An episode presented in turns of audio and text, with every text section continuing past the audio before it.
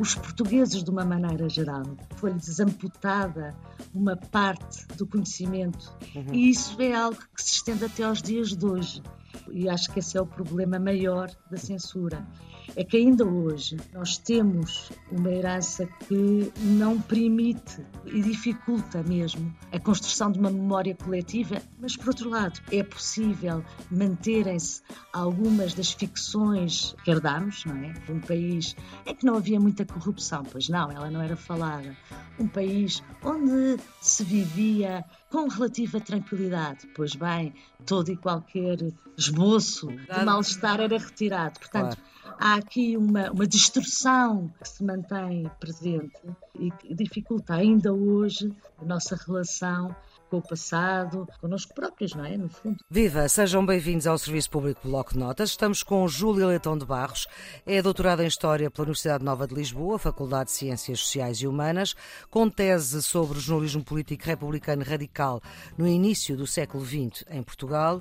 O mestrado foi sobre o controlo da opinião pública durante a Segunda Guerra Mundial e é coordenadora da secção de Ciências Sociais da Escola Superior de Comunicação Social do Instituto Politécnico de Lisboa.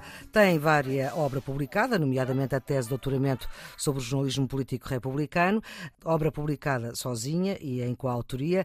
Professora Júlia Leitão de Barros, muito obrigada por se juntar ao Serviço Público Bloco de Notas da Antena 1. Durante a Segunda Guerra Mundial, como é que a chegada de informação poderia ter mais meios de divulgação?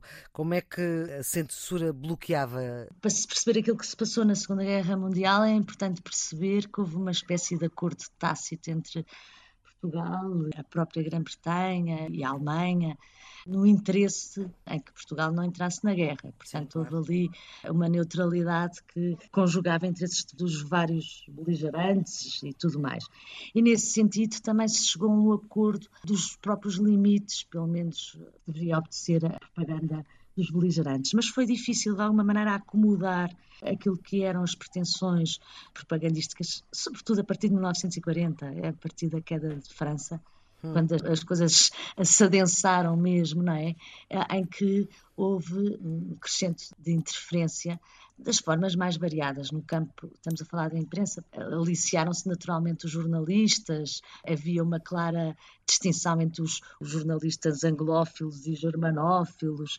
Aliás, isto começou até antes da guerra, desde os convidar a visitar Berlim e Londres, não é? Para uhum. os trazer para a causa. Portanto, há aqui um, um namoro ao jornalismo que depois se vai traduzir durante a guerra por um oscilar da tendência pró-anglófila, pró-germanófila, é também muito dependente daquilo que é o desenrolar da guerra, não é? Hum. No momento em que os alemães estão altamente eh, vitoriosos e vencíveis e tudo mais, a tendência para a imprensa portuguesa estar também receosa e, portanto, a censura evitar um excesso de alinhamento com a Grã-Bretanha. Bem, mas no final da guerra, quando as coisas mudam, eh, já é permitido um maior alinhamento. Portanto, falar da Segunda Guerra Mundial é falar de uma constante adaptação aos novos dados geoestratégicos e militares e, e tudo mais. Não há, não há um único caminho, mas a tendência foi normalmente mais anglófila que germanófila. Depois da guerra, houve algum alívio, ou não? Sim, sim depois da guerra houve ali um período de alguma indefinição, não é? E algum alívio lado, da censura? Deixaram... Da censura. Houve ali um período inicial, sobretudo quando o Salazar, que nos anos 30 tinha quase assegurado que a democracia estava de facto posta na gaveta e no, no pós-Segunda Guerra Mundial vem dizer que, nós, que há uma democracia orgânica. Não é? Bem, e portanto há um adaptar do regime ao, ao pós-guerra que passa por permitir, desde logo, eh, que haja uma participação, mesmo que condicionada e limitada, do MUD, não é? Na, uhum. Nas eleições. Movimento Unidade Democrática, que era uma frente que juntava várias fações uh, oposicionistas, portanto, que ia desde os velhos republicanos democráticos democratas, até mesmo monárquicos liberais, passando pelo Partido Comunista Português. Portanto, era uma frente, um movimento frentista uhum. e que, de alguma maneira, nesse período inicial do pós-guerra, estavam bastante esperançosos que a guerra pudesse, de alguma maneira, representar o fim dos autoritarismos também uhum. em Portugal. Uh, Mas... E, portanto, o Salazar também, de alguma maneira, deu-lhe um espaço. Um espaço que foi protagonizado, sobretudo, pelo o Diário de Lisboa e o, o Jornal República, onde conjunturalmente foi possível um alívio da censura mas que também durou pouco, não é? Durou o quê? Nem meia dúzia de anos? Menos, menos. Hum. Retomou dois anos depois já, já estávamos com uma situação bastante semelhante ao período anterior à guerra. Professora Júlia Leitão de Barros, para nós terminarmos esta nossa conversa, há ainda aqui um ator, digamos assim, que é a Igreja. A Igreja também colaborou nesta censura, ou não? Claro que sim. Eu penso que uma das, das questões mais interessantes para falar da censura neste período do Estado Novo é olharmos que é para o protagonismo da educação e, portanto, do Ministério da Educação e de todas as formas que foram adotadas, novas, de olhar a educação. Desde logo, por exemplo, logo em 28, acabar com o ensino misto, não é? É um exemplo. Normalmente dá-se outros, mas foi bastante precoce a intervenção da área de, da educação. Havia ensino misto até 1928. Exato. Estou a dar um exemplo solto, mas que dá sim, conta sim. do que está a mudar, não é? E depois isso tudo em articulação também com uma reabilitação do estatuto e da influência da Igreja Católica, que de alguma maneira é um contributo fundamental. Acho que não é possível mesmo entender o que se passou nos anos 30 sem a atuação, por exemplo, da censura em retirar o assunto religioso do debate político. A questão religiosa tinha sido e continuava a ser um assunto em si mesmo de índole política e que muito precocemente, e portanto ainda antes de 1983, tinha sido retirado do espaço público e neutralizado, não é? Isso foi logo bastante importante. Aliás, nos tais primeiros boletins todos, em 1932, tinham as suas temáticas, questões sociais, questões administrativas e questões religiosas. Era um assunto que interessava ter eh, em conta portanto, tinha uma dimensão política. Mas era uma dimensão que, de alguma maneira, portanto, retirou-se uh, do debate a questão uh, da religião. Isso permitiu uma possibilidade do Estado Novo poder contar com um aliado muito poderoso na construção de uma nova percepção da sociedade portuguesa. Foram os inúmeros púlpitos deste país que, de alguma maneira, se conjugaram na divulgação dos mesmos valores uhum. difundidos pelo próprio Estado Novo. Portanto, Deus, pátria e família, como a gente sabe a ligação entre a Igreja, sobretudo na parte inicial, e o Estado Novo, parece-me ser bastante determinante para compreender a capacidade que houve em, de alguma maneira, impor uma leitura da realidade.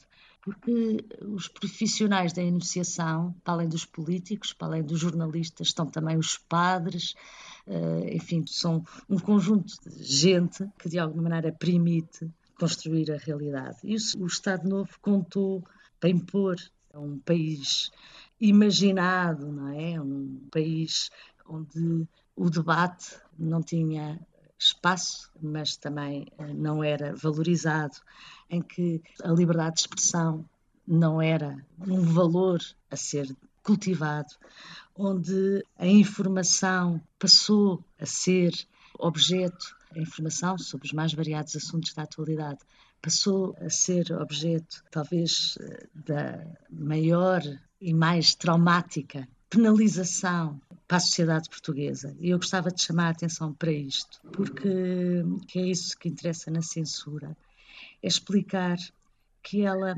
facilitou muitíssimo todas as outras atividades propagandísticas propriamente ditas, porque ela retirou através de cortes sucessivos, informação aos portugueses. E, portanto, os portugueses não tiveram conhecimento, não puderam digerir as suas próprias eh, dificuldades, não, não puderam pensar, pensar-se enquanto sociedade nas suas hum, várias hum. dimensões.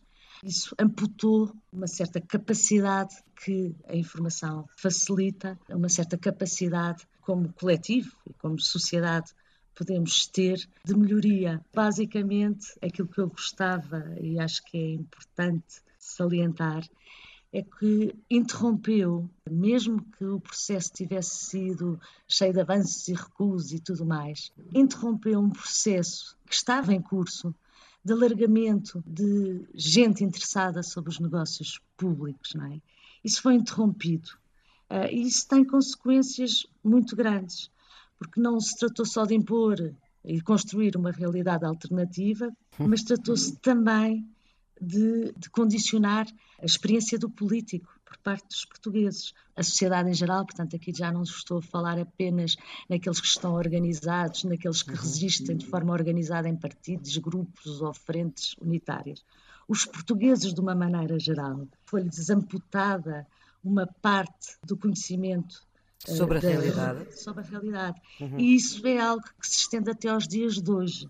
E acho que esse é o problema maior da censura é que ainda hoje nós temos uma herança, uma herança que não permite e dificulta mesmo para já o trabalho da historiografia uhum. também. Sim. Isto é, nós uh, andamos constantemente, uh, andamos constantemente com limitações que não temos noutros períodos em que há liberdade de imprensa. Portanto, uhum. a informação é escassa, é amputada e tudo mais. E, portanto, a construção de uma memória coletiva é dificultada, é mesmo dificultada para o trabalho. Mas, por outro lado, para os próprios portugueses, é possível manterem-se algumas das ficções que herdamos, não é? Por exemplo, uma, uma ficção de um país em que não havia muita corrupção, pois não, ela não era falada.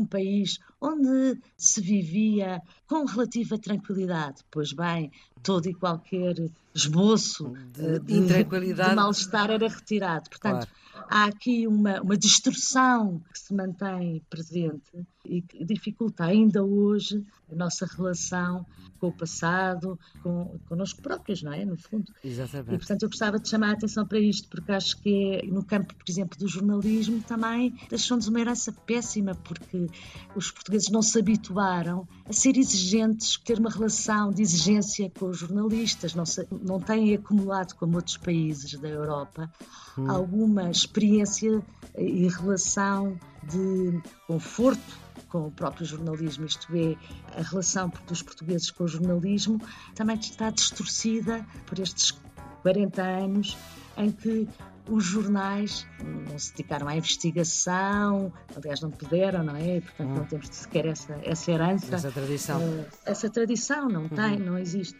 Há aqui uma série de questões que chegam até aos nossos dias. E que são heranças que de um passado de censura. Exato. Professora Júlia Leitão de Barros, muito obrigada pela sua colaboração com o Serviço Público Bloco de Notas da Antena 1. É um programa que tem a produção da jornalista Ana Fernandes, os cuidados de emissão de Jorge Almeida. Já sabe que pode sempre ouvir em todas as plataformas em podcast. Está sempre em RTP Play. Até amanhã.